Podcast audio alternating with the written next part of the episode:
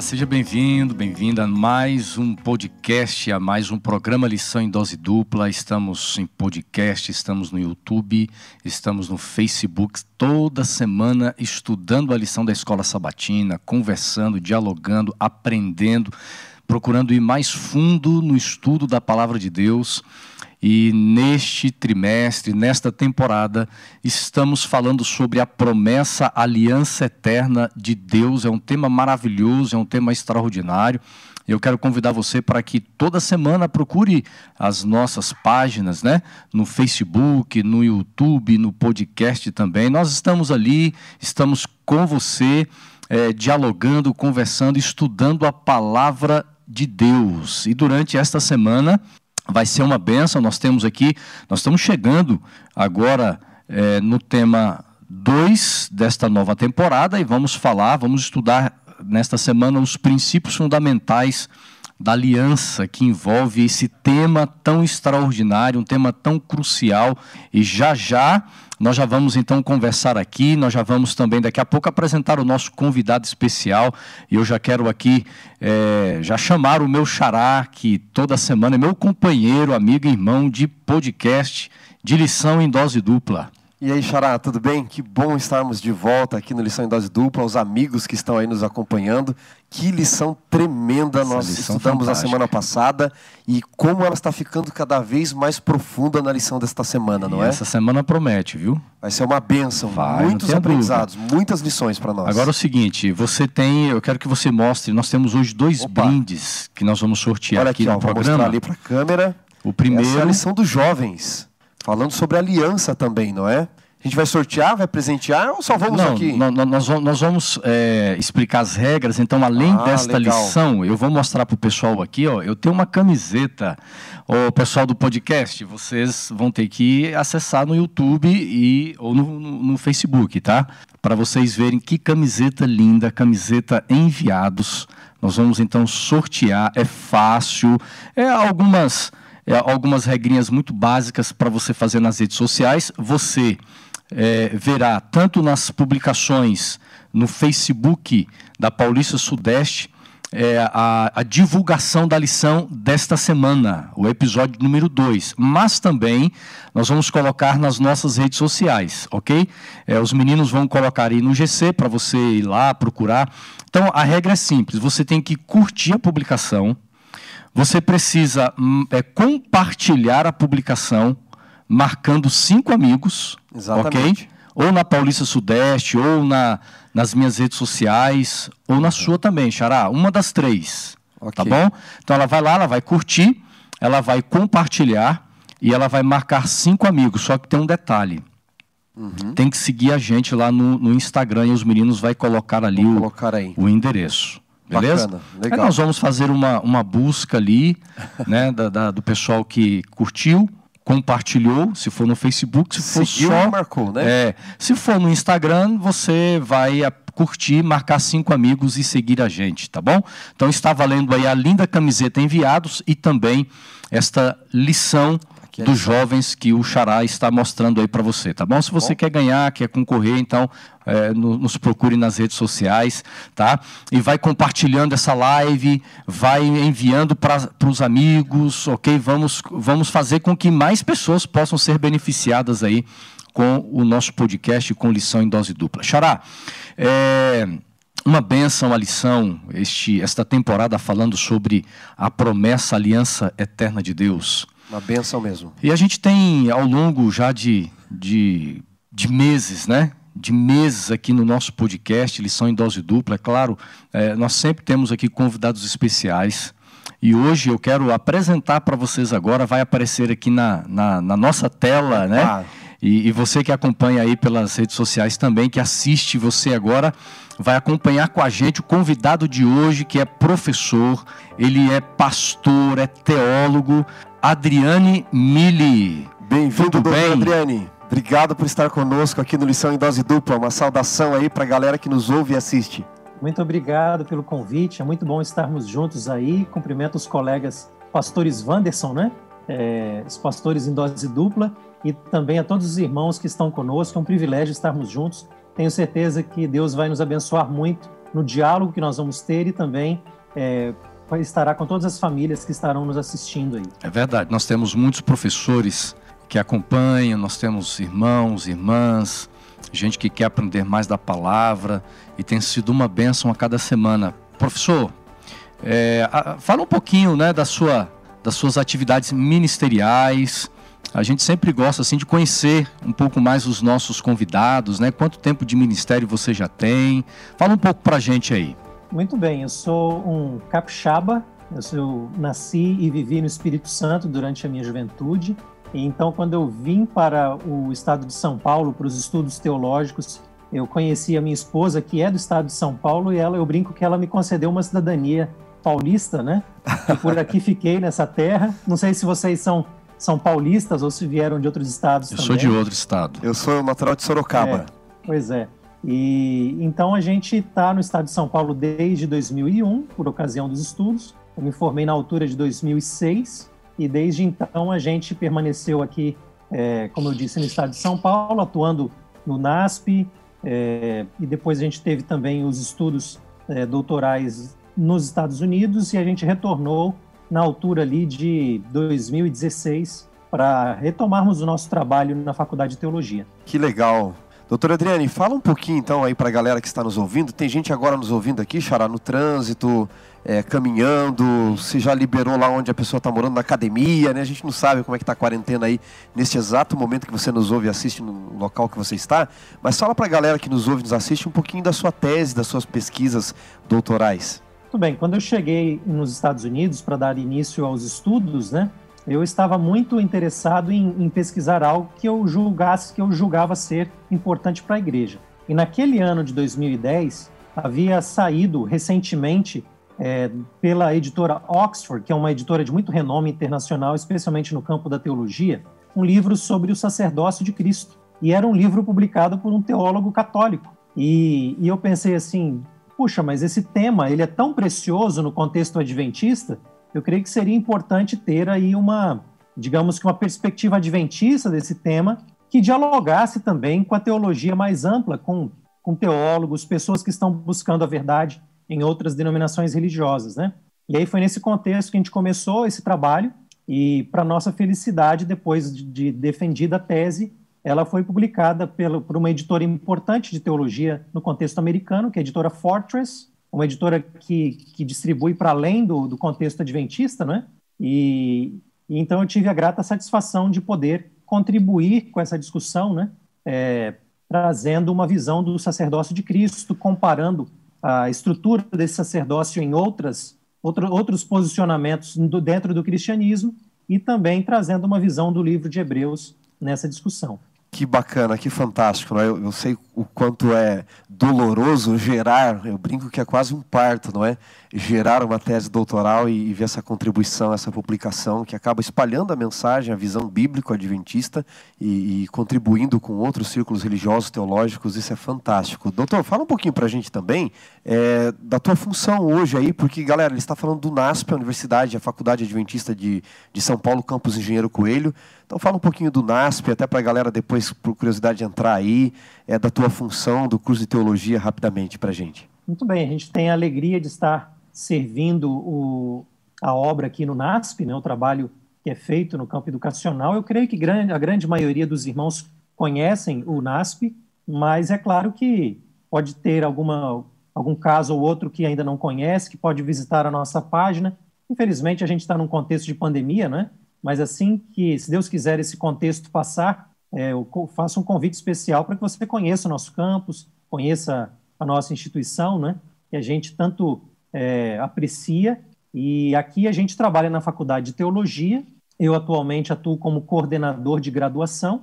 Existe o, o diretor-geral da faculdade, que é o, o pastor Reinaldo Siqueira, e junto com ele eu atuo na coordenação da graduação e o pastor Vanderlei Dornelles atua na coordenação de pós-graduação. Nós temos também vários professores que nos ajudam nesse processo aí, é, formando novos pastores para a nossa igreja.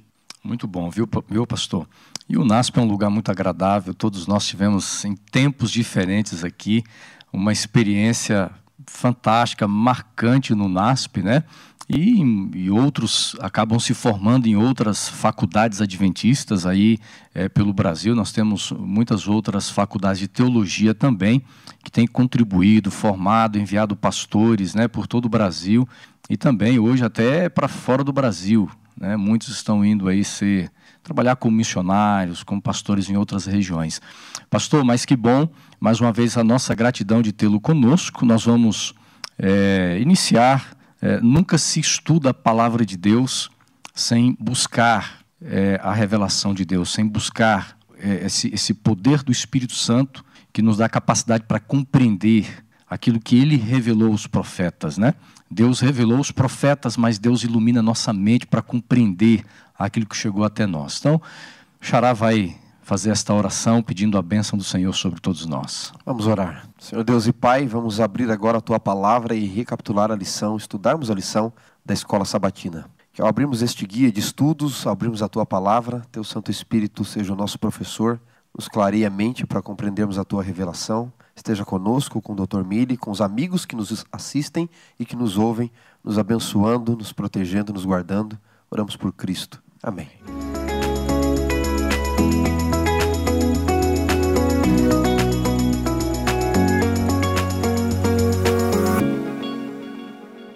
Os princípios fundamentais da aliança é o tema que estamos estudando durante esta semana. E é muito interessante analisarmos esta palavra, esta expressão aliança, porque ela vai, ela surge aqui no início da história da humanidade, ela aparece em Gênesis, nós vamos ver daqui a pouco o primeiro texto bíblico que menciona esta expressão em hebraico aliança. Mas esse tema da aliança vai passando por toda a Bíblia, tanto no Antigo Testamento, nós vamos ver no Novo Testamento esse tema da aliança. E é um tema que é, muitas vezes é, se torna desconhecido de muita gente, muitas pessoas não compreendem a importância da aliança é, feita por Deus com pessoas, com nações, no caso o povo de Israel, mas a aliança que Deus faz com o ser humano, com pessoas. E é interessante notarmos, e a gente vai, nós vamos ver na lição da semana, que a aliança, ela está também fazendo parte de, dos temas centrais das Escrituras, da palavra de Deus. E nós precisamos compreender aqui é o que significa, é os fundamentos, o propósito de Deus ao fazer, a dar uma aliança com o seu povo. E durante a semana nós vamos passar um pouquinho, né?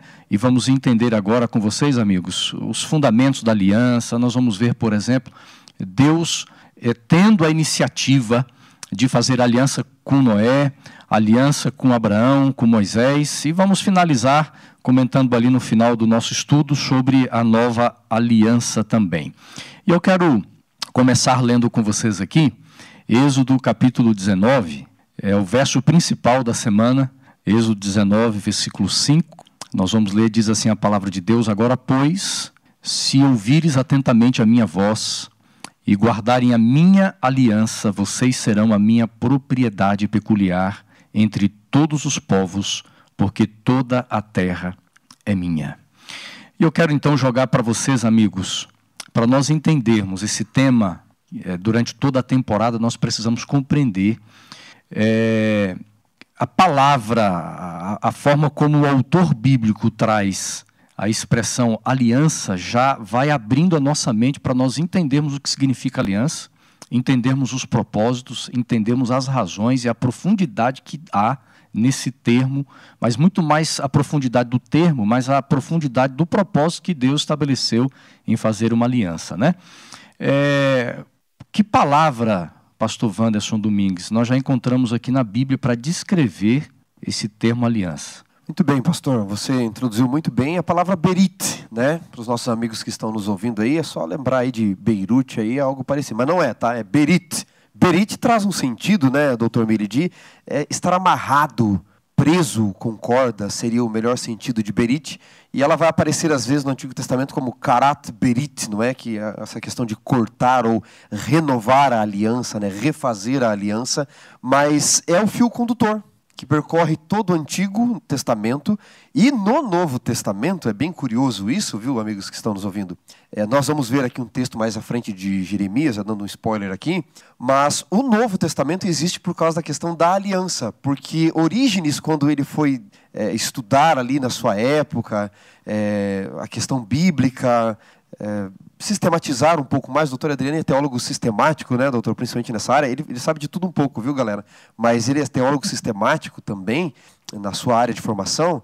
E Orígenes foi sistematizar o Novo Testamento em seus estudos. E ele chama de Novo Testamento por quê?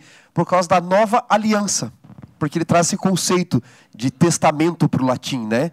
E o testamento exige leis, exige, exige acordos, exige soberania. Então, esse fio condutor da aliança, que é Deus escolher estar amarrado, fazer um acordo com alguém, ele vai percorrer toda a Bíblia. Aliás, poderíamos dizer que a Bíblia é escrita, especialmente o Antigo Testamento, em cima daqueles que aceitaram a aliança, que você vai ter ali com Adão, Oséias 6:7 vai dizer que Adão já tinha uma aliança, não é? eles transgrediram a minha aliança com Adão. Embora a palavra aliança apareça pela primeira vez Berit em Gênesis 6:18, Adão já tinha uma aliança, Deus já tinha uma aliança com Adão.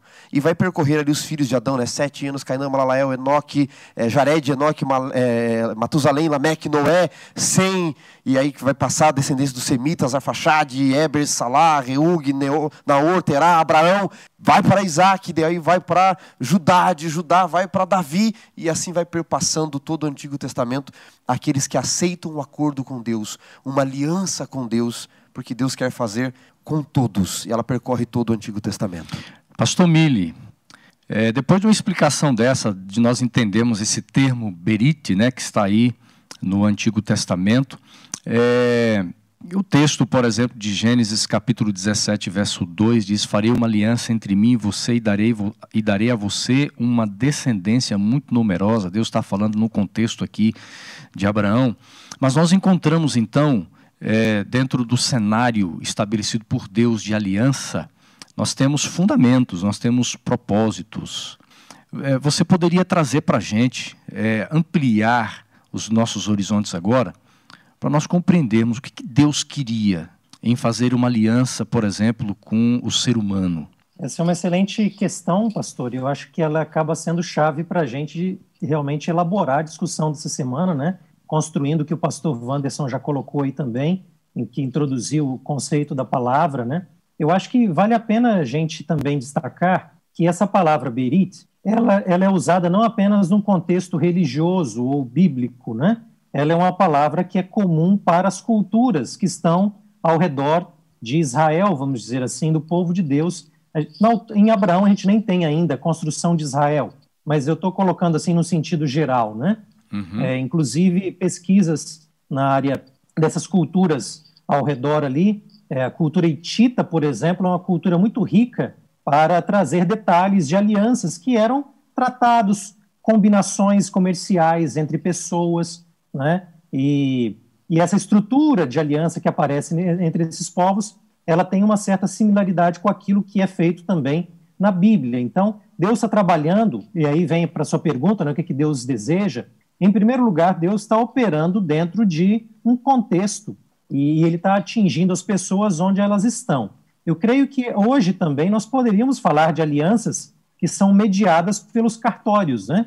O cartório é um mediador de alianças, se a gente pudesse é, aplicar para os dias de hoje.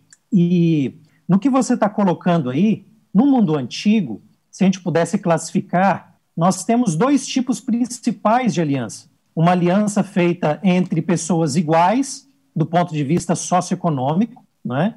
É, e entre pessoas que estão em estratos diferentes, como é o caso de, de também um rei menor de um determinado, uma determinada nação entrar em aliança com um rei maior, com um rei mais forte. Né? Então, existe uma diferenciação uhum. aí. Quando a gente vai no caso do relacionamento com Deus e seu povo, nós temos claramente o relacionamento de aliança entre diferentes e não como iguais, não é verdade? Agora, o que chama a minha atenção é que, normalmente, quando a gente pensa numa aliança entre pessoas que estão em estratos diferentes, quem tem mais interesse, de fato, nessa aliança é aquele que está abaixo, digamos assim, porque ele vai ganhar proteção, ele vai ganhar benefícios, né? E é lógico que no mundo político-econômico da época, o rei maior, o rei soberano, digamos assim, ele também vai ter ganhos, como a lealdade daquele que é mais do, do, do, mais humilde, né? a obediência e tudo mais. Mas, para sermos francos, quem se beneficia mais é o que está abaixo na camada. Mas quando nós vamos para o contexto bíblico, não somos nós que iniciamos o processo de aliança para termos os benefícios. É Deus que vai iniciar esse processo para nos beneficiar. Então, aqui me parece que nós temos um quadro bastante interessante e curioso de um Deus que toma iniciativa, como a gente tem o texto que você acabou de ler aí do capítulo 17, ele toma iniciativa de se aproximar de Abraão, ele vai tomar iniciativa com Noé, que vai ser outro capítulo é, da nossa lição, né? Ele vai tomar iniciativa para com Moisés, ele vai tomar iniciativa da nova aliança é, retratada em Jeremias. Então, esse princípio é muito importante. Deus, ele, ele toma os primeiros passos né, para, é, de alguma maneira, restaurar. A gente sabe que a aliança foi formada mesmo num contexto de mundo ideal com Adão, mas a gente veio da lição número um, onde essa, essa aliança de alguma maneira foi quebrada e Deus toma iniciativa de restaurá-la uhum. para restaurar a humanidade como um todo, né? Aliança é um sinônimo de relacionamento uhum. e Deus ele quer restaurar esse relacionamento. Agora é interessante é, notarmos dentro desse con conceito de aliança, tanto no contexto da sociedade do, da antiga, o contexto civil, o contexto de negócios e assim por diante, mas entrando para o contexto espiritual religioso, a aliança, ela nunca era um, algo unilateral, né, Xará? É, não, não dá para existir. Se a aliança for, se fosse só unilateral, essa aliança, ela seria ditatorial, não é? Eu imponho e você não tem uhum. os acordos, os termos. É exatamente porque ela precisa dessa função bilateral, uma via uhum. de mão uhum. dupla, que ela tem os seus acordos. Mas o pastor Adriano colocou muito bem é, nós temos aqui entre desiguais, porque Deus é apresentado em Gênesis, já no mundo perfeito, como soberano. Eu acho que o direito explica muita coisa aqui, não é? É no, na faculdade de Direito a gente estuda muito ali, é, principalmente em Direito Civil, acordos. Você tem dezenas, centenas de artigos sobre acordos e acordos e tratados e, e contratos e você fica pirado ali nas provas de tanto contrato que você tem que estudar. E como que existem os acordos hoje, já em nossos dias? Isso reflete também a cultura antiga, porque a gente herda desde Roma isso daí. Uhum. Você tem que ter um soberano, um poder maior para que ele faça valer aquele acordo. Se ele for rompido, ele tem que ser cumprido. Quais são uhum. é, os benefícios, quais são as pendências desse acordo. E Deus é apresentado como esse soberano maior. Adão e Eva são, são reis, é um acordo real, mas vassalos ali. Já foi até mencionado isso na lição da semana passada. Agora é curioso, você pega o nosso país, nós temos três poderes, né? Poder legislativo, nós temos o executivo e nós temos o judiciário. Deveria -se existir, existir um equilíbrio de poder, né? Na, na, prática você não vê bem isso, na teoria deveria existir. Uhum. O que, que acontece? E, e para nós partimos do conhecido para o desconhecido. Enquanto que o legislativo, ele vai, o próprio nome já diz legislar, criar as leis, o executivo vai aplicar, executar as leis, e o judiciário vai julgar as leis. E você tem em quem tudo isso? Em Deus. É Ele quem cria. Ele é o soberano. Ele cria não só as leis, como os territórios, né, Xará? O território é a terra para essa uhum. aliança. Uhum. Ele cria os seus súditos para tudo uhum. isso. E agora ele executa as leis e ele também julga. E esse Deus que é maior por tudo isso, que quando há a quebra desta aliança, portanto, porque ela é bilateral e deveria existir consequências, ele ainda renova essa aliança. Uhum. Ele não só é o iniciador de tudo, porque o, o vassalo, como o Mili colocou, é que deveria buscar essa aliança, aquele que é menor, aquele que tem menos poder, mas não, ele vai atrás, ele quer o benefício da humanidade e quando se quebra, ele ainda lida com as consequências para quem quebra a aliança. Uhum. E é interessante porque todo contrato tem bênçãos e maldições, né? Se você, se você, por exemplo, quebra um contrato de aluguel, tem a maldição. Você tem que pagar a multa e há uma, uma, uma, série de cláusulas ali é que é tem muita gente que, que não lê, né? Aí, ó, deixa de pagar o teu cartão no próximo dia 10 e você vai ver as consequências Exatamente. de quebrar um acordo, não é? 300 e tantos por cento de juros, não é? E, e, e as pessoas têm dificuldades em entender quando Deus escreve assim: olha, a minha aliança, existe bênçãos e maldições. Tem gente que tem dificuldades em entender, mas como pode um Deus ser assim, sendo que no dia a dia nós lidamos sempre com contratos? É quando você faz um contrato com empresa telefônica, com internet, é aluguel, é o seu cartão de crédito, é uma fatura que você precisa pagar, é a conta de luz, de água. Sempre a quebra, o não cumprimento, ele vai resultar em bênçãos ou maldições no caso de quando você não cumpre né, as suas obrigações. E, e quando a gente fala de uma aliança bilateral, aonde a responsabilidade de ambos os lados, é interessante nós notarmos aqui aliança de Deus com Noé. Gênesis capítulo 6, verso 18 diz: Com você estabelecerei a minha aliança. Então aqui Deus fazendo uma aliança com Noé e a família.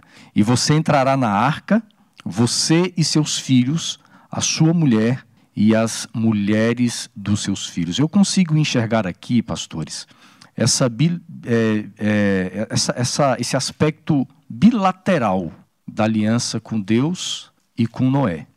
Porque há promessas de Deus, nós temos garantias de Deus, mas há também a parte que Noé deveria, deveria cumprir. Na verdade, Deus não está é, o, o, contexto aqui desta aliança feita com Deus, com Noé, é, é, o, é o contexto onde Deus está comunicando aqui a destruição da terra. Né? Parcialmente uma destruição, não completa, total, mas é, parcialmente Deus vai destruir a terra. Mas nesse contexto, Deus não está quebrando é, de vez uma, uma aliança que foi feita né? mas pelo contrário, ele está renovando aqui, amigos, uma aliança de Deus com o homem e a família. Nós vamos entender agora um pouquinho mais da profundidade desta aliança feita por Deus, pastor Miller, Mille, com Noé e a sua família. É muito lindo a gente poder estudar e ver pela primeira vez, né, pastor, o termo aliança na Bíblia. Com certeza, pastor Wanderson. É, essa história de Noé ela ensina para a gente algumas coisas, né? A primeira delas é que me parece que Deus está agindo como um cirurgião, onde ele percebe que o câncer está se espalhando, a maldade, a violência está imperando na Terra e ele precisa tomar providências, não é verdade? E, e ao tomar essas providências, ele vai chegar ao ponto de extrair, digamos assim, o câncer para que o corpo inteiro não morra, ou seja, comprometido. Mas ainda assim, nesse processo de extração, ele quer, como, como o pastor Wanderson já, já colocou aí também, ele, ele, quer trabalhar com a humanidade para que não seja necessária as medidas, não, não sejam necessárias medidas tão drásticas, né? Então ele vai entrar em uma aliança, como vocês já colocaram, a aliança ela pressupõe algum tipo de reciprocidade, né? Uma resposta positiva. É lógico que, que, que se a gente observar bem, o que Deus está propondo para Noé não é uma salvação pelas obras nessa reciprocidade. Deus já está oferecendo o pacote inteiro.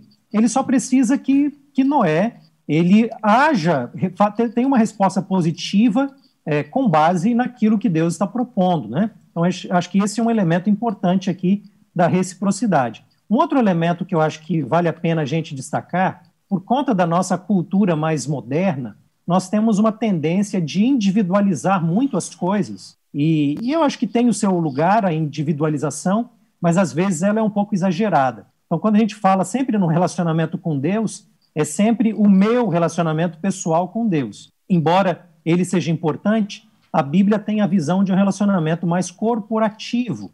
O que eu quero dizer com isso? A aliança que Deus está fazendo com Noé, e eu estou olhando aqui para o nosso texto de Gênesis 6,18, não é só com Noé é com a sua família também. E ela pode ser extensiva a todos aqueles que aceitarem o plano de Deus na medida que Noé está pregando para as pessoas. Então, de fato, o, o, o, essa aliança não é meramente com a pessoa física Noé, se a gente puder usar a linguagem moderna, né?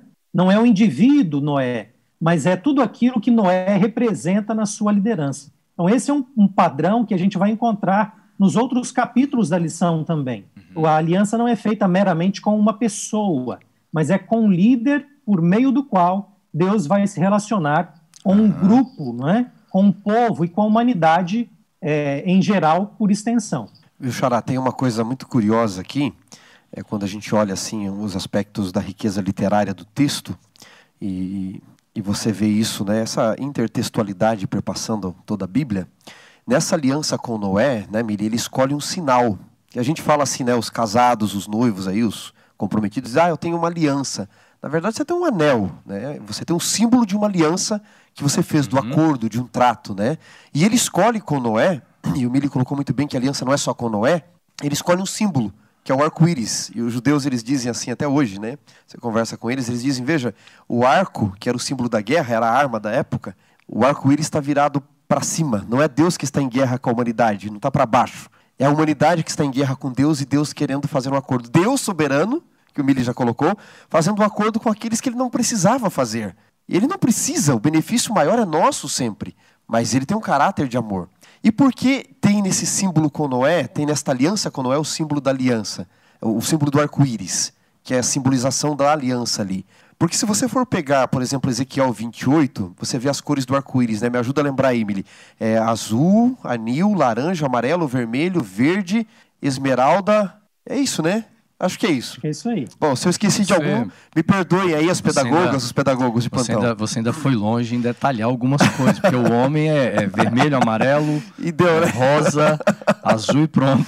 Mas veja só, você pega, por exemplo, Ezequiel 28, diz que um texto que a gente aplica até, não é, em estudos aí, a queda de Lúcifer, mas falando ali do rei de Tiro, mas você aplicando ele a um contexto da queda, do grande conflito, diz: Você era o querubim no meio das pedras andava, no berilo, no ônix, no jaspe, no ouro, na esmeralda, no sárdio, no topázio. E, e você vê que as cores das pedras são as mesmas do arco-íris. Quando você pega Êxodo 28, as cores, amigos, do templo e da estola sacerdotal, inclusive as pedras do peitoral, eram as do arco-íris. E quando você vai para Ezequiel 1, 28, ele diz que ele vê a glória de Deus. Posso ler esse texto, Xará? Pode, vamos Ezequiel ler. capítulo 1, se a galera que está aí nos ouvindo puder acompanhar nesse momento, seria muito legal. É Ezequiel capítulo 1, verso 28, aqui, se não me falha. Isso mesmo. Ele vê Deus e diz assim: Como o aspecto do arco que aparece na nuvem em dia de chuva, era o aspecto do resplendor em redor. Esta era a aparência da glória do Senhor. Então, veja só, o profeta está dizendo: a glória de Deus que eu vi era semelhante à sua aparência no arco que aparece na nuvem no dia de chuva que nós cunhamos como arco-íris, era o arco de Deus, não de íris, né? Mas como é mais conhecido assim. Depois, no capítulo 4 de Apocalipse, João vai dizer que era um aspecto do arco-íris também, a glória ao redor. E em 2 Coríntios 3,18, Paulo diz o seguinte: que a obra do Espírito Santo, de salvação, de nos transformar, é nos transformar de glória em glória ao aspecto da sua glória. Em algumas versões diz ao aspecto da sua imagem. Então, quando o homem peca e ele quebra a aliança, a glória é desvestida. Adão perde essa glória. Agora, no processo de redenção pelo Espírito, é nos restaurar a glória. E quando Deus vai salvar Noé e nele todos os seus filhos da humanidade, ele usa um símbolo desta aliança, o arco-íris, que representa a sua glória. A mesma glória que a gente havia perdido e que o Espírito Santo, como diz Paulo, vai restaurar em nós. É muito lindo. Eu, eu tenho, eu tenho pensado é, sobre essa aliança de Deus com Noé, vocês têm comentado aí. É, dentro do contexto, pastor Mille, Mille é, do dilúvio, Assim como Deus ilustra todo o processo da salvação, da redenção, aliança nos rituais no santuário terrestre, a gente encontra também, dentro do contexto é, do dilúvio, a aliança que Deus faz com Noé e a sua família, é um resumo da história. Porque eu tenho aqui, ó, a atitude de Noé em relação à iniciativa de Deus. Deus promete, Deus garante salvação. Deus diz assim: construa uma arca e você vai entrar nesta arca e eu vou cuidar de vocês durante o dilúvio. Noé, ele precisou obedecer, ele precisou ter fé suficiente para entrar dentro de uma arca, para pregar, para construir algo que levou 120 anos. Algo inédito nos seus dias, não só a construção de um, de uma, é, de um barco tão estruturado, tão grande, mas mais do que isso, é você crer que haverá um dilúvio, algo que praticamente nem chuva existia naquele tempo. Muito raro, né? né? Então veja, mas é, é, ilustra todo o plano da salvação, ilustra essa relação, amigos, de fé e salvação. Aqui é muito nítido, na aliança de Deus, ele mostrando o seguinte: a salvação é mais do que pela obediência e pelas obras, ela é pela fé. É pela fé na minha providência, naquilo que eu farei por vocês. Mas a gente também enxerga aqui na aliança de Deus já o juízo, que é a quebra, o rompimento desta aliança. Né? E aqui, continuando o nosso, o nosso guia de estudo, nós vamos chegando é, no texto de Gênesis 12, nós vamos ver aqui alguns textos muito lindos, Gênesis capítulo 12, de 1 a 3, por exemplo, é aliança, Deus agora fazendo aliança com Abraão. Anteriormente, Abraão, Deus muda o nome, e é claro, e é claro que a mudança do nome também tem a ver, xará, com aliança feita por Deus e com ele. Mas o que eu quero levar vocês aqui a, a um ponto bem principal desta aliança é porque o autor bíblico traz uma expressão, na verdade ele acrescenta uma outra palavra, né? A palavra usada também pelo mesmo autor em Gênesis 6,18, que aqui ele fala berit, mas agora em, em Gênesis 15 nós vamos encontrar uma outra expressão, Xará. Encontramos a expressão karat berit, né? Karat significa cortar, né? Mas ela pode ser aqui dentro de um contexto, porque a tradução da palavra é de forma literal, às vezes ela não cai bem no contexto, né? Todos os amigos que sabem muito bem uma outra língua sabem que traduzir é trair, né? Todo tradutor é um traidor. Então, talvez a melhor tradução aqui, não sei se o Mili concorda, seria restabelecer, né? recolocar, renovar uma aliança, né? Que ele faz isso com Noé, porque Adão já havia quebrado, já aparece lá, e ele renova aqui, porque veja só, na aliança de Abraão você tem algumas coisas interessantes. Primeiro aspecto, é, quando você tem aliança com Abraão, Deus escolhe alguém agora, né, Mili? Ele escolhe alguém para efetuar uma aliança, um indivíduo. Lógico que quando a gente fala de Deus eleger alguém, o aspecto da eleição, dá uma impressão de rejeição dos outros, não é? Por exemplo, o presidente tal foi eleito, bom, os outros foram rejeitados, não foram eleitos. Mas quando a gente vê a aliança de Deus com Abraão, ele fala, não é, que ele vai, te, vai engrandecer o nome, e em ti serão benditas todas as famílias da terra. Ou seja, ele não elege Abraão para a aliança, apesar dos outros, mas por causa dos outros. Uhum, para ser uma bênção, né? Exatamente. E, e note que ele chama Abraão dizendo: Eu vou te engrandecer o nome. Quando ele faz aliança com Noé, e recomeça toda a história, você tem no capítulo 11, que vai introduzir já depois ali Abraão, a torre de Babel, né? Babel significa literalmente a porta de Deus. Então Deus faz uma aliança com Noé, promete algo, a humanidade se revolta, não quer aliança, uhum. não quer obedecer e sabe das consequências. Mas duvidando de que Deus não traria o dilúvio, eles dizem: Nós vamos fazer uma torre e vamos chegar à porta do céu. E chegar à porta é uma expressão bíblica de conquistar o outro. Uhum. Fulano chegou à porta de tal reino. Deus fala ao salmista: né, Eu vou guardar e abençoar as tuas portas. Então eles querem conquistar Deus. E eles dizem: Nós vamos engrandecer o nosso nome chegando à porta dos céus. Agora Deus faz uma aliança, você falou da fé e das obras, com Abraão dizendo: Não é a humanidade que vai engrandecer o seu nome. Uhum. Eu te engrandecerei, eu te farei sobremodo grande. Eu vou te dar esta terra, mas não apesar dos outros por causa dos outros. Há uma responsabilidade nisso. Olha, é fantástico. E, e, eu não sei se eu vou falar uma heresia aqui, me corrijam. Nós estamos com o professor de teologia é, aí, viu? Cuidado. Viu, pastor Mili? Mili.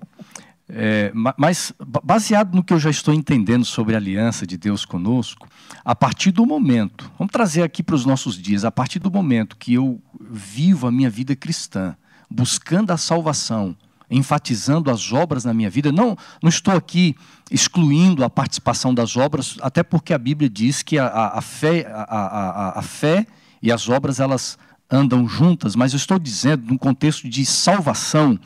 A partir do momento que eu busco a salvação pelas obras, eu estou quebrando a aliança que Deus fez comigo. É, é isso mesmo, pastor Adriano Mille? Ou, ou, eu estou equivocado na forma de pensar? Não, eu creio que você eu creio que você tocou num, num, aspecto nevrálgico da compreensão da aliança. Deus ele vai prometer bênçãos, na verdade. É, ah, vocês até mencionaram em momentos anteriores a ideia de bênção e maldição. E, e, se a gente não contextualiza bem esse conceito, parece que Deus está punindo, de que uhum. Deus estaria. Né, ou, ou é, parece uma relação quase que de barganha, né? Se você agrada a Deus, Deus te, te abençoa. Se você desagrada a Deus, Deus é, realmente vai trazer a maldição quase que meio num ritmo pagão aí dos sacrifícios que eram feitos para tentar agradar os deuses, né? Uhum. É, e algumas, infelizmente, algumas religiões hoje trabalham uma barganha com Deus também. Mas se a gente puder exemplificar, é, vamos pensar no caso do povo de Israel. Está no meio do, do, deserto. O que significa a bênção de Deus? Significa trazer tudo aquilo que eles não encontram no deserto, né? Agora, o que, que significa a maldição de Deus? Significa simplesmente Deus deixá-los a sua a deriva, digamos. Vocês não querem a minha participação, então vocês vão ter que se virar sozinhos aí. Então aparece, por exemplo, serpente. A serpente já está no deserto, né? Vem o escorpião, ele já está no deserto. Vem um, um reinado por perto ali para atacar. É isso que vai acontecer mesmo. Então, na aliança, a bênção de Deus é para trazer algo que nós não temos por nós mesmos. E a maldição seria, em grande medida, Deus permitir que as consequências das nossas escolhas elas se concretizem. Né? Eu acho que essa é uma boa maneira da gente visualizar, né, pastor Wanderson? Muito bem colocado, doutor. E, e sabe uma coisa que eu estava pensando aqui também, enquanto você falava, abriu uma janela aqui, é, porque eu estou cursando direito, aí você começa a pensar tudo de acordo com as leis ali, né? E, e eu estava pensando aqui numa lei romana, doutor Mili, a manumício, existia em 700 a.C., que era o lançar mão. Quando nós fazíamos um acordo, então você tinha as benesses desse acordo e você tinha as consequências, né? Os malefícios desse acordo. E, e, quando alguém transgredia um acordo, por exemplo, eu compro um terreno do Mili lá em 700 a.C. Se eu ficasse devendo para ele esse terreno, esse cavalo, seja lá o que for, a carruagem, essa lei que os romanos criaram, criaram não, não é? Eles aperfeiçoaram. Manumício significa literalmente lançar mão. Eu poderia pegar partes do seu corpo, poderia cortar sua mão, o seu braço, eu poderia pegar parte da sua família, sequestrar o teu filho, né? O sequestro de bens existe até hoje, né? Só que hoje a gente não sequestra a família, não sequestra parte do corpo, mas um juiz pode dar a ordem de sequestro de bens, vão na tua conta e sequestra o que você tem ou que cair lá. E quando a gente vem nessas questões da maldição e existe a consequência, uma coisa que me chama muita atenção aqui, Emily, é, e agora você me corrige aqui, eu vou pegar a fala do Xará se for heresia aqui, né? Mas no capítulo 15, quando no verso 12 cai um profundo sono sobre Abraão, Xará, Abraão havia partido os animais, diz o verso 17 na sequência, que sucedeu que posto o sol houve densas trevas, um fogareiro fumegante e as uma tocha de fogo passou entre aqueles pedaços. Abraão parte os animais, uhum. nesse acordo com Deus, porque ele está dizendo a questão da manumício. Se você partir os animais, se alguém descumprir o trato, vai ter que ser partido ao meio. Mas não é Abraão, porque pela lógica da época, Abraão deveria passar dizendo no meio dos animais: se eu descumprir o trato, eu serei partido, se eu descumprir o trato, a aliança, eu serei partido. Isso era comum na época, era o contrato da época. Uhum. Mas quem passa no meio dos animais agora aqui é Deus no, com fogo. Então uhum. Deus está dizendo a Abraão: eu estou firmando uma aliança que eu não precisava, porque eu sou o maioral, eu sou o soberano, mas se alguém descumprir o trato, Abraão, eu serei partido por você. E aqui entra um outro aspecto da aliança eterna de Deus, não é? Que nós vamos ver em Jeremias depois. Deus ele está assumindo primariamente as consequências da quebra que Adão já fizera, que Abraão iria quebrar a aliança, vai mentir por Sara, vai duvidar de Deus, vai caçoar de Deus quando Isaac vai nascer, não é? E aí quando você vai lá para Coríntios no capítulo é, 11 e depois você vai para João 13, Jesus vai partir o pão e ele diz assim: "Este é o meu corpo partido" eu serei partido por vocês. Então, quando a gente vê as maldições finais do juízo ali, vamos dizer assim, a desgraça final, o juízo, Deus já deu muitas oportunidades, não é, Mili? Antes que caísse aquela desgraça sobre eles, ele permitiu que recaísse sobre ele as consequências primeiro, né?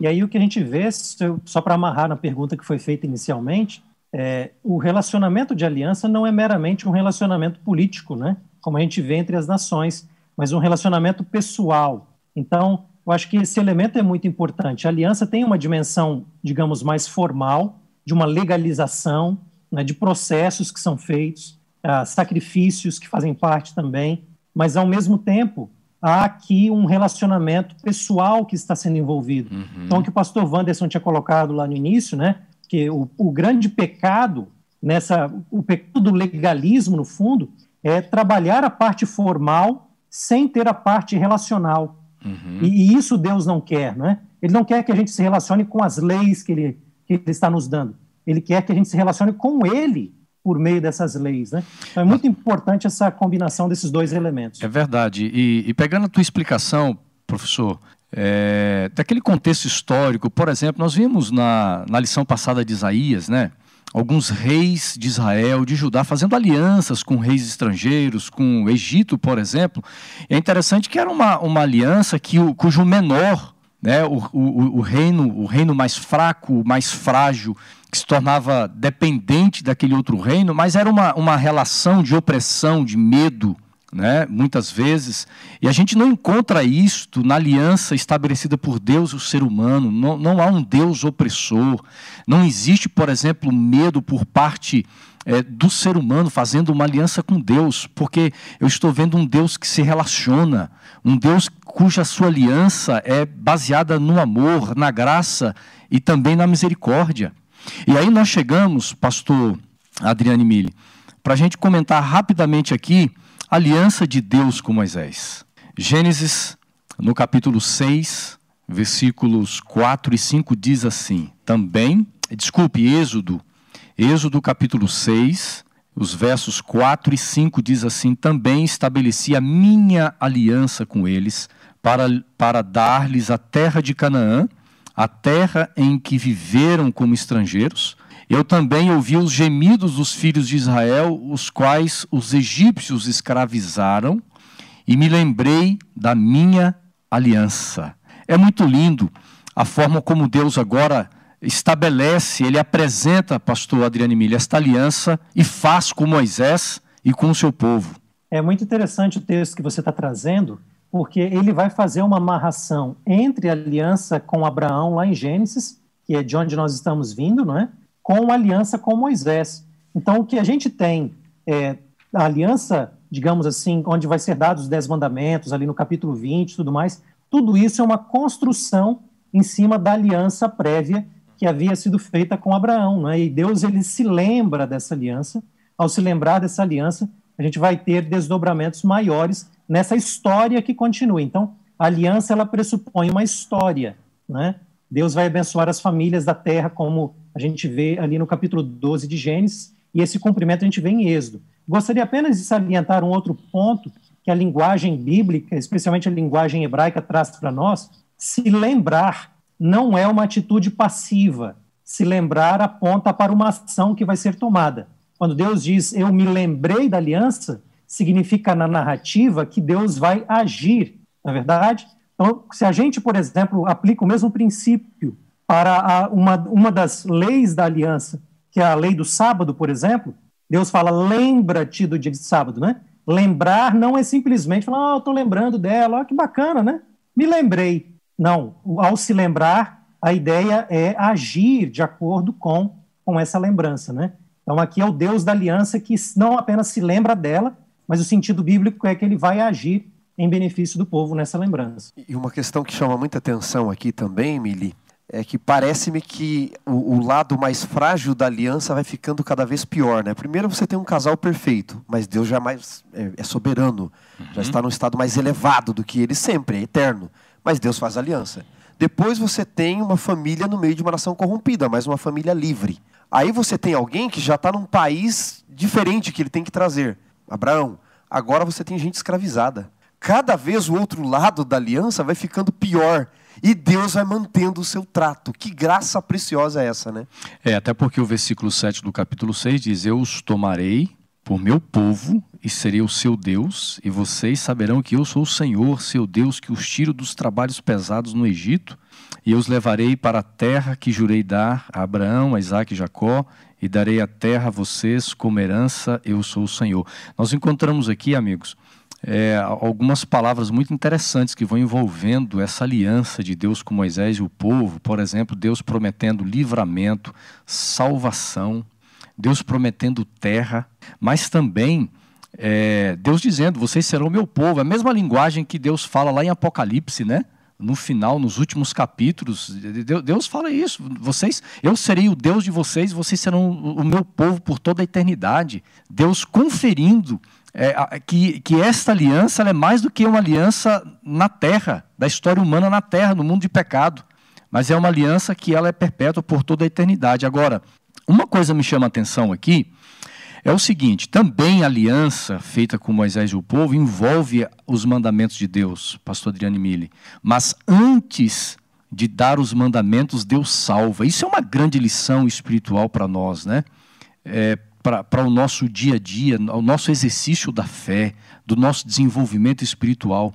Primeiro nós experimentamos salvação e depois a gente com o coração alegre, transformado, nós vivemos dentro do contexto de obediência, né, pastor? Com certeza, pastor. Eu acho que um elemento interessante da gente observar, até mesmo antes da salvação, eu acho que foi interessante o pastor Wanderson trazer isso à tona, de que a situação daquele que é mais vulnerável na aliança, ela vai se tornando cada vez mais aguda, né? É, no sentido de uma mulher estéril no casal ali, e agora o povo escravizado. Só que, assim, é, vamos chamar a atenção para um ponto. Mesmo no meio da escravidão, Deus já está cumprindo a sua promessa. Porque na sua aliança com Abraão, nós temos duas características primárias. A primeira delas é fazer dele uma grande nação. É, e a segunda delas é dar uma terra, ou seja, essa nação teria status próprio. Agora, veja bem, o povo está escravizado no Egito. É verdade, não há independência e não há terra. Mas o fato de ser populosa, a, a, a população de Israel ser forte e grande, já em si mesma é um cumprimento da promessa de Deus, vindo de uma de um conjunto de mulheres estéreis, né, que a gente vê isso ao longo de Gênesis. Quer dizer, por que é que o faraó quer, quer destruir os bebês é, israelitas, né? É porque a promessa de Deus já está se cumprindo. Então, é verdade, o povo está escravizado, parece que Deus abandonou, mas no fundo, no meio da, da dificuldade, do problema, Deus já está cumprindo a sua promessa, que é do ponto de vista da, do número, não é? Então, nesse momento, Deus já está agindo. Acho que é importante de reconhecer isso. Num segundo momento, Deus vai dar um status de liberdade para esse povo, vai salvá-lo no sentido de libertação, como o pastor já, já colocou, não é? E agora, ao dar a sua lei, ele vai também continuar esse processo salvífico, que a palavra salvação ela pode ter diferentes acepções, é verdade? Então, do ponto de vista da libertação, Deus salvou o povo, mas agora Deus precisa continuar salvando num progresso, não é? numa, numa reconstrução daquilo que será o povo. E para isso vem a lei. Então, é importante a gente observar como que a lei vai ser um instrumento de Deus para continuar salvando, para aprofundar esse relacionamento. Né? E é verdade, é um Deus que já libertou o povo, que já agiu em benefício dele e por isso, antes de nós lermos os Dez Mandamentos no capítulo 20, nós precisamos ler o capítulo 19, que é onde Deus está ali formalizando a sua aliança com o povo. Se vocês ouvirem minha voz, vocês, vocês estão dispostos, vocês querem, Deus está chamando Israel para uma reciprocidade, para então aceitar. E junto com a lei, ele vai dar também um santuário nas instruções de, de Gênesis. O santuário vai ser lugar para que a lei esteja depositada mas mais do que isso, o santuário vai ser o, o meio pelo qual Deus vai habitar uhum. no meio do povo. Então, veja, dois elementos importantes aqui na aliança: é o elemento da formalização legal, mas o, o elemento do relacionamento que Deus quer ter por meio desse, dessa, desses instrumentos legais, digamos assim, para continuar salvando o povo.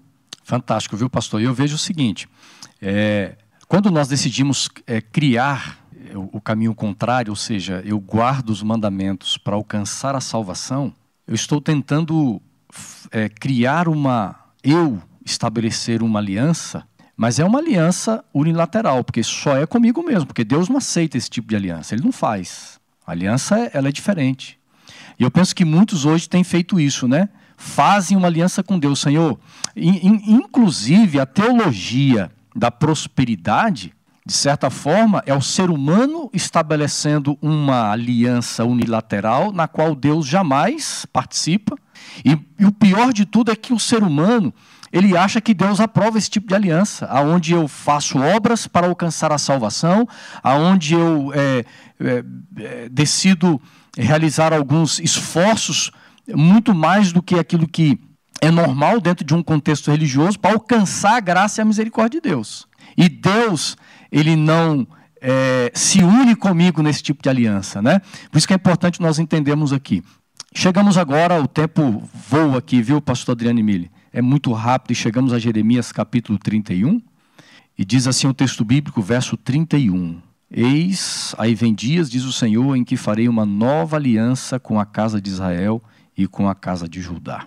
Eu pergunto, Xará, é realmente uma nova aliança que Deus está estabelecendo, a antiga ficou para trás, Deus acabou. Como é que a gente entende esse termo nova e esta aliança apresentada aqui em Jeremias 31?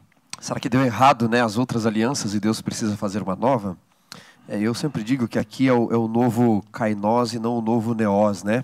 Você tem o, o, carro novo, por exemplo, tem um carro 2007, aí eu compro um carro 2015 do Adriane. Eu digo, comprei um carro novo, Xará. Novo para mim, para ele já é velho faz tempo. Então é esse novo, ele tem aspectos é, de fato inovadores, e eu vou mencionar alguns desses aspectos, mas ele tem princípios que já foram estabelecidos, porque a aliança ela perpassa todos os séculos. E o que eu vejo de interessante aqui no texto de Jeremias? Primeiro, o nosso guia de estudos destaca essa questão de Jeremias 31, 34 com João 17, verso 3. Jeremias 31, 34 diz o seguinte: Porque todos me conhecerão, desde o menor até o maior. Quando você vai para João 17, 3, é o texto mais claro do Novo Testamento sobre o que é salvação, que é a vida eterna. E ali Jesus diz: a vida eterna é esta, que te conheçam. Antes de cruz, antes de qualquer coisa, antes do presente que o Senhor nos oferta, te conhecer. E nesta nova aliança, o profeta Jeremias já está dizendo: eles precisam te conhecer. O meu povo e todas as nações precisam lhe conhecer. Outro aspecto importante é que ele diz que a lei agora não estaria mais numa tábua de pedra, estaria escrita na mente e no coração humano. Por quê, senhores? É, no livro Patriarcas e Profetas, pelo menos na minha versão, na página 394, Ellen White, autora americana e voz profética aos adventistas, diz ipsis literi, que nunca fora plano de Deus que a lei fosse gravada em tábuas de pedra.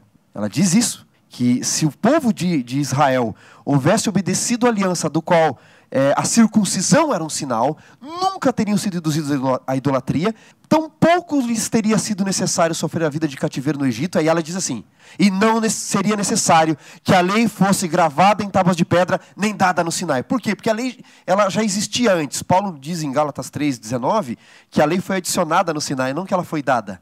A lei existia no coração humano. Onde estava a lei para os anjos? Onde estava a lei para Adão? Se há uma aliança, há uma lei. Estava uhum. na sua mente e no seu coração. Mas como o povo se tornar escravo, mais de 230 anos escravo no Egito, total ali desde Abraão, mais de 400, você vai ter um povo sendo submetido uhum. a um uhum. jugo, tratado como animal. E toda uma influência cultural e religiosa Sim. egípcia. Então Deus né? precisa relembrar no, no, uhum. no, no Êxodo 20, no Monte Sinai. E como que escravo vai entender? Uma linguagem típica de escravo é sim, não, sim, não, faça isso, não faça aquilo. E aí Deus diz: não, terás outros deuses diante de mim, não farás para ti imagem de escultura alguma, não tomarás o nome do Senhor teu Deus em vão. Lembra-te do dia do sábado, honra teu pai e tua mãe, não mate, não isso, não aquilo. Veja, por detrás dessa lei que os escravos precisavam entender, existiam os princípios que desde os anjos, desde Adão, estavam no coração. Por detrás de cada mandamento, Senhor, existe um princípio. Por exemplo, não terás outros deuses, o princípio é lealdade. Não fazer imagem de escultura alguma, o princípio é adoração. Você não trabalhar no sábado, o princípio ali é dependência. Não matar, o princípio é amor à vida. Não adulterar, o princípio é fidelidade. Deus aqui em Jeremias, ele está dizendo, nesse novo, nessa nova versão, na verdade, da antiga aliança já porque a aliança é uma só. Uhum. Mas nessa nova versão, Jesus vem para tornar conhecido quem vê a mim vê o Pai, e a lei que ora estava na tábua de pedra, agora tem que voltar para o lugar de onde ela nunca deveria ter saído, para a mente e para o coração. Será uma transformação tão completa que vocês não precisam de uma lei numa tábua. Ela vai voltar para o coração humano e para a mente, porque vocês vão se tornar o que eu sempre imaginei para vocês. É muito lindo a gente estudar a palavra, né? Pastor Adriano Emília, eu quero é, jogar para você aqui a, a conclusão do nosso, do nosso tema da semana, é, para nós trazermos isso, conectar com a nossa vida espiritual. Vivemos numa sociedade onde as pessoas, de uma forma tão, tão simples, no cotidiano, sempre estão quebrando as alianças. Por exemplo, casamento é tão normal hoje. As pessoas estão ali, estão se desentendendo, nós não somos compatíveis, o melhor, vamos nos separar. Por exemplo, quantas pessoas elas procuram uma igreja, elas ficam ali durante algumas semanas, durante alguns meses, dizem assim: eu não gostei, não me adaptei, vou embora, eu vou procurar um, um outro lugar. É, vivemos numa sociedade muito superficial, é, é muito comum no dia a dia quebra de contratos, quebra de alianças, e neste cenário, pastor Adriano Mille, qual a importância de nós levarmos a sério, nós entendermos no dia a dia a profundidade, a seriedade de nós termos uma aliança com Deus. Acho que é muito própria a sua, a sua questão, pastor. É, se a gente puder elaborar ainda sobre o tema da nova aliança, então acho que ela traz para nós esses elementos, né? É, primeiro colocar que nova aliança, como o pastor Wanderson tinha colocado anteriormente, é, às vezes o pessoal tem a imagem de que velha aliança é Antigo Testamento e nova aliança é o Novo Testamento. Né? Só vamos nos lembrar que a nova aliança está prevista em Jeremias, que é no Antigo Testamento. E vai ser elaborada no Novo Testamento, é verdade, mas ela já está prevista ali. Uhum. Então, veja, se a gente contextualiza a nova aliança para o tempo de Jeremias, o povo de Israel já estava, digamos assim, na UTI, já estava para ir para o exílio, não tinha mais jeito, e ainda assim Deus fala: olha, vai vir uma nova aliança, você vai tranquilo para a terra que você vai ser exilado, e depois eu vou trazer de volta. Haverá uma nova aliança com todas essas características. Então, o que a gente vê é que a aliança ela tem uma história, né? E nessa história é muito ressaltada a fidelidade de Deus. Deus é sempre fiel ao seu povo. Não existe rompimento na história de Deus. Ele sempre é fiel e ele sempre vai renovar. E, em última instância, essa aliança vai ser cumprida em Cristo Jesus, que é o que estava previsto desde a aliança com Adão, estava também previsto com Abraão. Paulo vai ler em Gálatas que a bênção de todas as famílias da terra é por meio de Jesus Cristo, né? Então a gente vê uma fidelidade extrema de Deus. Agora, por outro lado, chegando de maneira mais prática na sua pergunta, a gente vê na, na história das alianças também a insuficiência humana. Quebram alianças, se distanciam, não é? E, e, e Deus se comportando como um marido e dizendo: Eu estou sendo traído. Veja o aspecto relacional aqui. Eu não quero que você lide comigo meramente como um tipo de culto, um tipo de adoração legal. Eu quero que a minha lei esteja no seu coração, que é o que estava previsto desde Deuteronômio. Eu quero que vocês ouçam a minha voz, se lembrem de mim, se relacionem comigo, não é? Então, veja, eu acho que esse, essa imagem do casamento, ela é muito importante para nós, não é? O casamento, para ser um casamento abençoado, ele precisa ter as duas dimensões, uma dimensão de uma formalização, digamos assim, né? Qual é a mulher que vai gostar da ideia, olha, eu te amo, mas eu não quero me casar com você. Eu te amo, mas diante das pessoas eu não quero dizer, me comprometer. Então, nenhuma mulher vai querer uma situação dessa. Se você me ama, então se comprometa formalmente, não é? Por outro lado, também, a esposa ou o esposo não quer alguém que está comprometido apenas a um pedaço de papel. Ela quer um comprometimento pessoal, relacional, de amor, não é? Então, nós só poderemos aproveitar tudo aquilo que Deus tem para nós quando nós nos comprometemos de corpo e alma, digamos assim, permitindo que Deus possa guiar a nossa vida formalmente, né, nos declarando a esse Deus, permitindo que a sua lei possa pautar formalmente, eu digo, a, a nossa vida, mas ao mesmo tempo é, essa lei está no meu coração a cada dia. Aí sim eu terei um relacionamento de amor com esse Deus, assim como nós temos no, relacionamento de casamento entre as pessoas, né? Eu creio que essa é uma boa analogia. Muito lindo, viu, pastor Adriano Emílio? Gente, que bênção foi estudar lição com os nossos amigos aqui hoje. Xará, pastor Adriano Emílio, lá do NASP. E nós aprendermos tanto, entendermos que o momento que estamos vivendo hoje é de nós crermos, renovarmos de alguma forma esta aliança que Deus fez, que Deus nunca, nunca quebra, Ele nunca volta atrás, porque é uma aliança baseada no amor, no relacionamento dele conosco. Quando Deus se relaciona, é porque Ele quer salvar você, é porque Ele quer eh, trazer a graça maravilhosa, porque há um plano, há uma eternidade nos aguardando. Eu quero agradecer aqui, viu, pastor Adriano Emília, a sua participação conosco. Muito obrigado por vir até aqui online, né?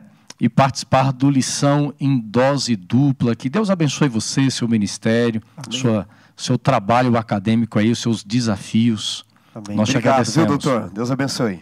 Amém. Muito obrigado. Foi muito bom. Passou rápido o tempo, né? Passa. A gente, a gente não percebe. muito feliz em poder dialogar sobre um assunto tão relevante e os irmãos também, os amigos que nos acompanham, possam ter a bênção do Senhor é, nessa reflexão. É verdade. E em algum momento você volta aqui ao lição em dose dupla, viu, viu, doutor? Vai ser um prazer. Certamente, será um privilégio. Muito bem, nós chegamos ao final. Só quero lembrar você para compartilhar nas redes sociais é, o nosso programa, tá? E lembrar que nós estamos hoje sorteando esta camiseta linda aqui. É a camiseta Enviados.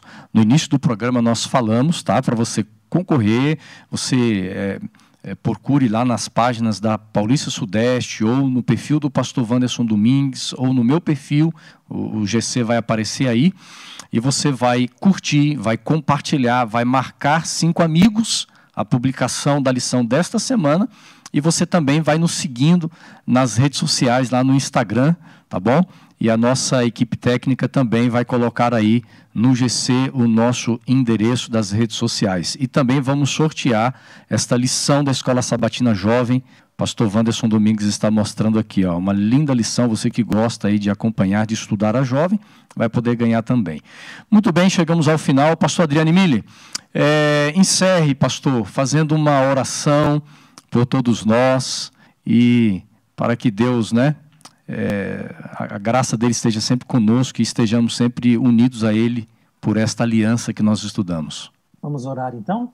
Nosso amado Senhor, queremos te louvar porque o Senhor é um Deus de aliança, um Deus é, que nos promete grandes bênçãos, um Deus que quer se relacionar conosco, quer restaurar a história, a minha história, a história de todos os que estão aqui também participando conosco e a história deste mundo. Muito obrigado, Senhor, porque o Senhor toma todas as providências para que nós estejamos num relacionamento especial contigo.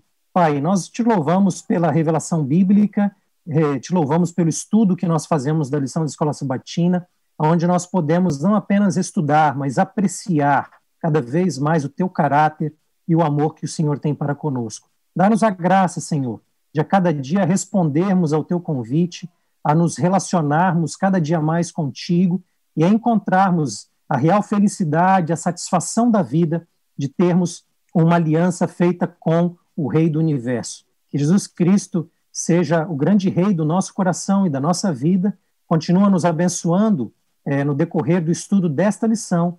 É o que nós oramos no precioso nome de Jesus. Amém.